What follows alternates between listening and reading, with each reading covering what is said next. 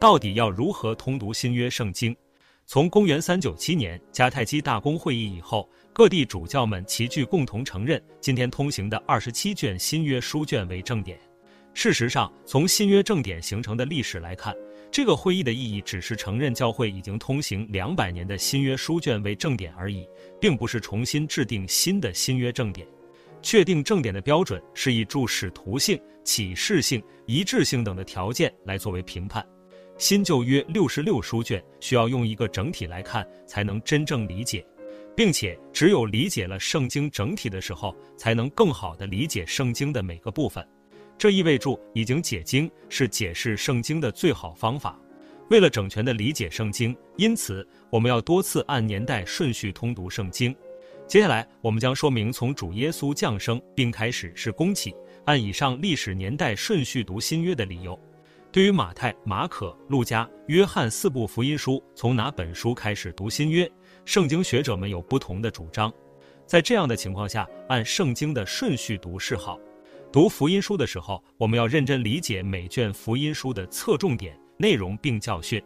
读完福音书后，读使徒行传。使徒行传是以一章八节中心而展开。使徒行传一到二十八章的历史记载贯穿了使徒保罗的十封书信，而使徒行传二十八章之后，使徒保罗还有三封书信。使徒行传一章八节记载：“但圣灵降临在你们身上，你们就必得助能力，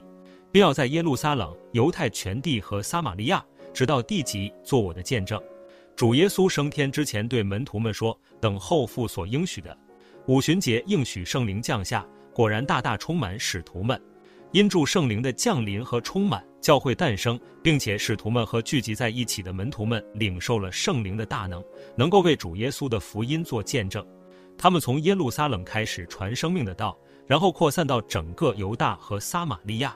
而最初外邦人的教会，也就是因助遭遇患难四散的信徒建造的安提阿教会，差派使徒保罗和巴拿巴开始第一次宣教旅行，在加拉太地区建造教会。第一次宣教旅行结束以后，《使徒行传》十五章记载耶路撒冷会议的内容。然后，圣经记载保罗的第二次宣教旅行。可惜保罗和巴拿巴因为关于马可的人事安排的分歧意见而分开。巴拿巴带住马可前往塞浦路斯，而保罗和希拉则去往叙利亚和基利加。从那时起，宣教的记载聚焦在使徒保罗身上。保罗第二次宣教旅行，建立起腓利比教会。帖撒罗尼迦教会和哥林多教会，腓利比教会是从卖紫色匹布的吕底亚以及狱卒开始建立的教会，这间教会带给保罗很大的喜悦和力量。帖撒罗尼迦教会是保罗通过三个安息日的讲论建立起来的。虽然帖撒罗尼迦教会很年轻，却是非常宝贵的教会。之后，保罗经过庇利亚和雅典，来到哥林多。保罗经过一年六个月而建立哥林多教会。在哥林多服侍的期间，希拉和提摩太带来帖撒罗尼迦教会的信息，所以保罗向那边的信徒们写了帖撒罗尼迦前书。此后，为了解答帖撒罗尼迦教会信徒对耶稣基督的再临的问题困惑，保罗又写下帖撒罗尼迦后书。后来又得知第一次宣教旅行时建立的加拉太教会的问题，而写下加拉太书，寄给加拉太教会。因此，当保罗在哥林多宣教的时候，他陆陆续续写下了《帖撒罗尼迦前书》《帖撒罗尼迦后书》和《加拉太书》三封书信。因此，我们可以先读《使徒行传》一章一节到十八章十一节，然后依次阅读这三封书信。在结束哥林多的事工之后，保罗乘船去叙利亚，经过坚格里、以弗所、凯撒利亚和耶路撒冷后，回到安提亚。第二次宣教旅行结束。之后是保罗的第三次宣教旅行，保罗借助第三次宣教旅行建造了以弗所教会，并通过以巴弗建立了哥罗西教会。在以弗所宣教时期，保罗从多个方面得知哥林多教会正在面对许多问题：邀与格莱氏家族的人的交谈；二借助哥林多前书之前的往来书信；三通过离开哥林多教会的牧者亚波罗；四通过亚该亚出结的果子，就是斯提反。浮图拿都和亚该古，五通过哥林多的会堂长基利斯布的继任者所提尼，为了解决哥林多教会面对的诸多问题，保罗至少四次以上写信给哥林多教会。哥林多前书之前的书信、哥林多前书、哥林多后书十到十三章的书信和哥林多后书一到九章的书信。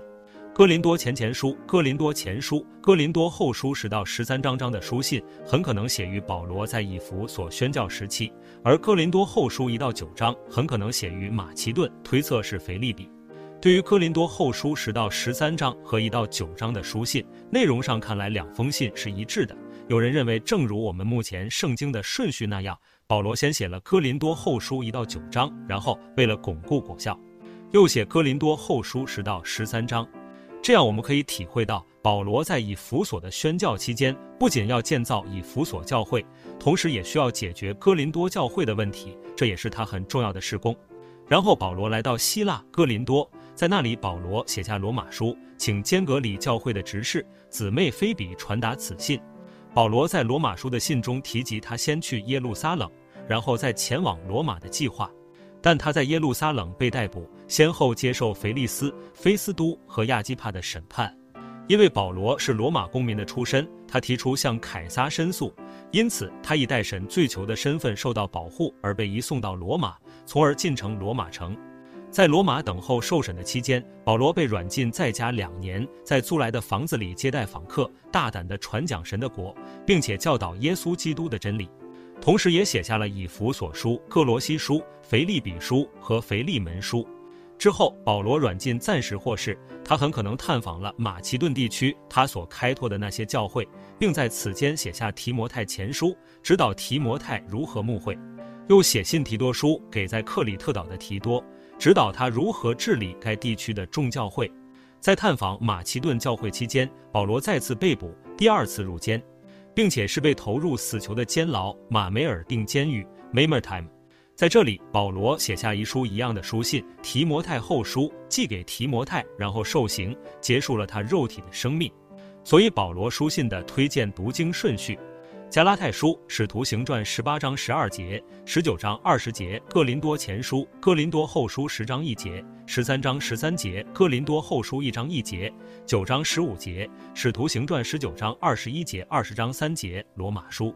使徒行传二十章四节、二十八三十一节、以弗所书、哥罗西书、腓利门书、腓利比书、提摩太前书、提多书、提摩太后书，